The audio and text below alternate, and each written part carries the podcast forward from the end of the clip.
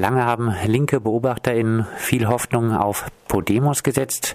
Auch du, Ralf, nach den Erfahrungen mit Syriza und auch ein bisschen bei den Erfahrungen, was die Kandidatenaufstellung bei den letzten Wahlen angeht, sind die Meinungen zu Podemos doch jetzt etwas kritischer geworden.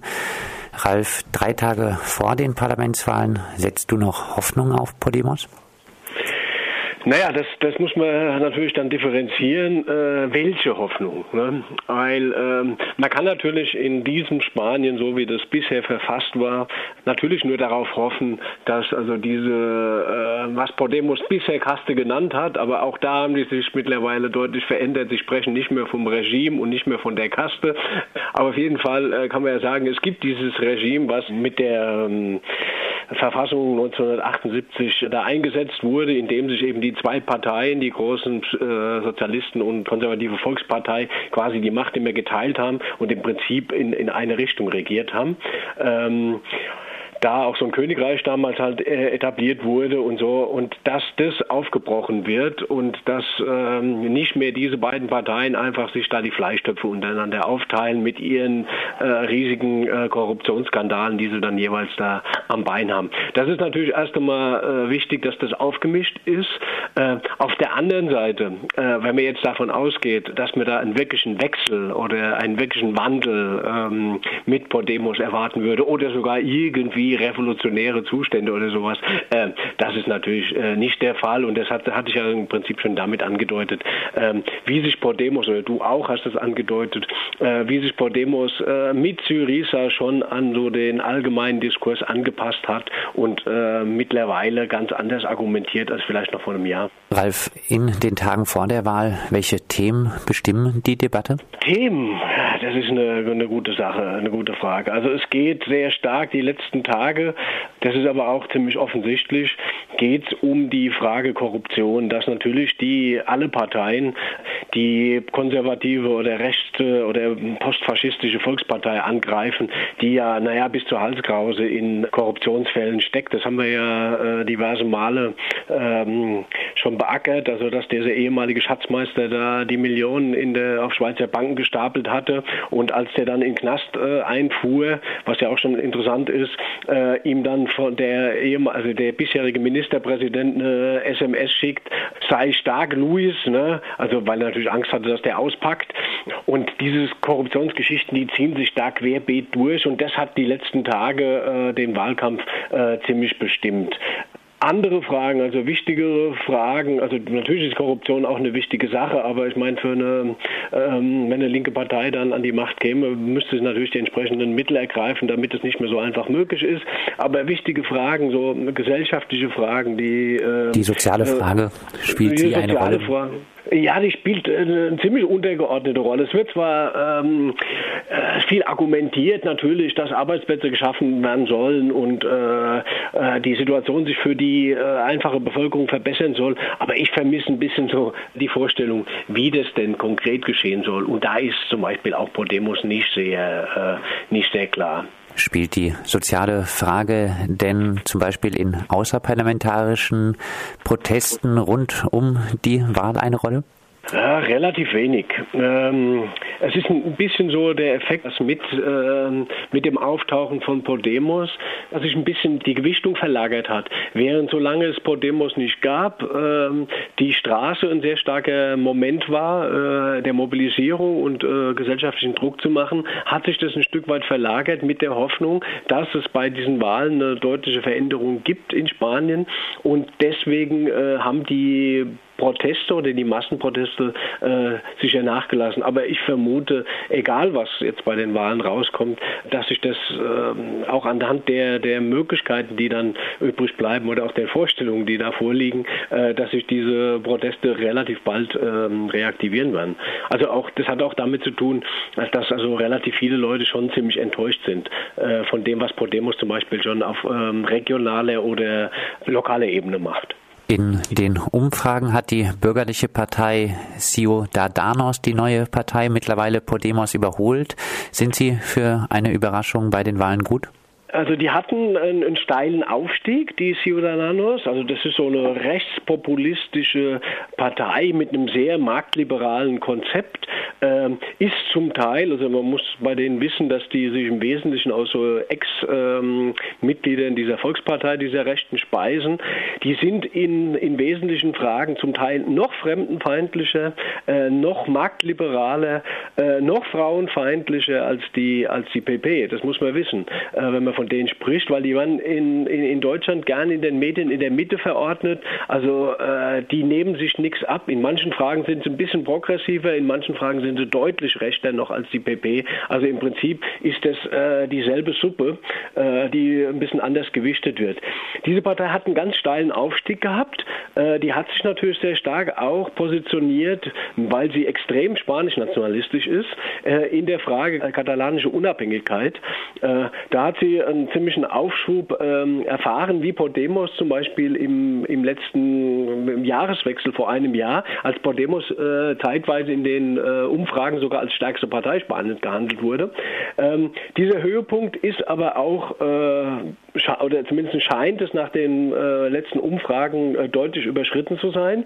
Äh, die erleben derzeit wieder einen Rückmarsch, weil sie auch in den ähm, das hat der Pablo Iglesias, also der Podemos-Chef oder auch der vereinte linke äh, äh, Alberto Gasson ganz gut gemacht. Die haben ein Stück weit rausgearbeitet für äh, die einfachen Leute, mit wem sie es da eigentlich zu tun haben. Weil in den Medien wird das, äh, man die so als Antikorruptionspartei dargestellt, eine frische, neue Partei mit jungen Leuten und so. Und die haben ganz gut rausgestellt, dass das gar nicht der Fall ist, dass das eben keine junge, frische Partei ist und von Antikorruption kann das sicher keine Sprache sein. Wenn diese Partei genau bei den Regionalwahlen im Mai äh, wieder in der, in der wichtigen Hauptstadtregion Madrid die PP, die dort in unglaublich viele Korruptionsskandale verwickelt ist, äh, wieder an die Macht gehievt hat. Ne? Das zeigt also, dass diese, dieser Kampf gegen Korruption und gegen andere Sachen, wie sie sich darstellen wollen, also wirklich nur so, eine, äh, ja, so ein Anstrich ist, den sie sich geben. Die sind auch selbst schon in einigen Fällen jetzt in äh, eigene Korruptionsskandale verwickelt. Das ist dann doch ganz gut,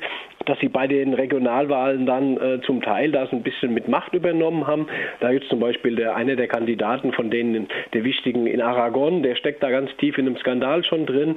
Äh, von daher ist so ein bisschen der Lack ab, sodass bei der letzten Umfrage, die jetzt äh, allerdings in Andorra veröffentlicht wurde, weil in Spanien dürfen diese Woche keine Umfragen mehr veröffentlicht werden, da hat Podemos äh, wieder zu diesen Ciudadanos aufgeschlossen und ist im Prinzip, weil die Tendenz die letzten Wochen so war, dass die ähm, sich äh, in dem Wählerwillen wieder deutlich äh, zugenommen haben, dass sie sogar wahrscheinlich äh, besser abschneiden können. Das hat auch damit zu tun, dass in Spanien meistens äh, linke Parteien in Umfragen schlechter abschneiden, als sie dann äh, real abschneiden. Du hast die Frage der Unabhängigkeit angesprochen. Nach dem äh, negativen Gerichtsurteil spielt diese Frage der Unabhängigkeit Kataloniens im Wahlkampf noch eine wichtige Rolle? Praktisch kaum. Also das ist sehr erstaunlich, dass ähm, eigentlich keine der Parteien, die da auf nationaler Ebene ähm, sich da gegenseitig bekriegen und beackern, äh, diese Frage der katalanischen Unabhängigkeit versucht zu nutzen. Das hat wahrscheinlich damit zu tun, einfach, ähm, dass sie sich in, der, in dieser Frage äh, weitgehend einig sind und dass da ähm, im Prinzip keine Abgrenzung stattfinden kann. Das hat auch damit zu tun, dass Podemos auch in dieser Frage seine Position Position immer weiter meiner Meinung nach rechts verschiebt. Also sie sind, ähm, sie haben zwar gesagt, also äh, Pablo Iglesias, als er da in den Katalonien war, das ist eine Volksabstimmung, wenn er dann Präsident würde, über die Unabhängigkeit geben sollte 2017. Allerdings äh, sagt er immer mehr, also ähm, er, er, spricht nicht mehr von der, von der neuen verfassungsgebenden Situation. Ähm, es wird nicht mehr davon gesprochen, dass, äh, dass die Verfassung grundlegend reformiert werden soll. Und das zeigt dann auch deutlich, dass das ähm, eigentlich ein leeres Versprechen ist, weil ohne diese Verfassungsreform kann diese Abstimmung gar nicht stattfinden.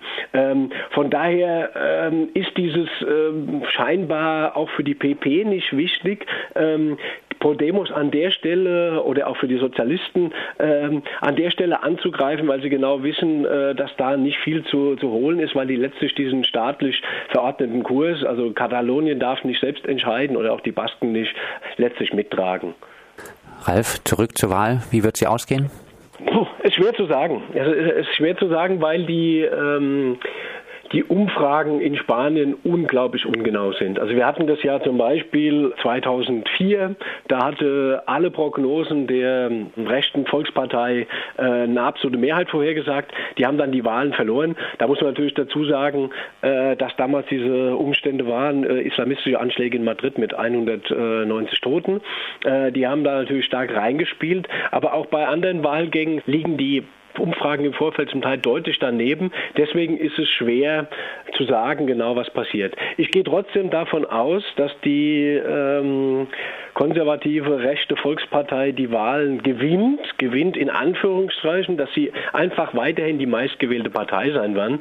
Vermutlich werden die statt bisher knapp 45 Prozent so in dem Bereich von, äh, sagen wir mal, 28 Prozent, äh, vermutlich deutlich unter 30 Prozent landen werden.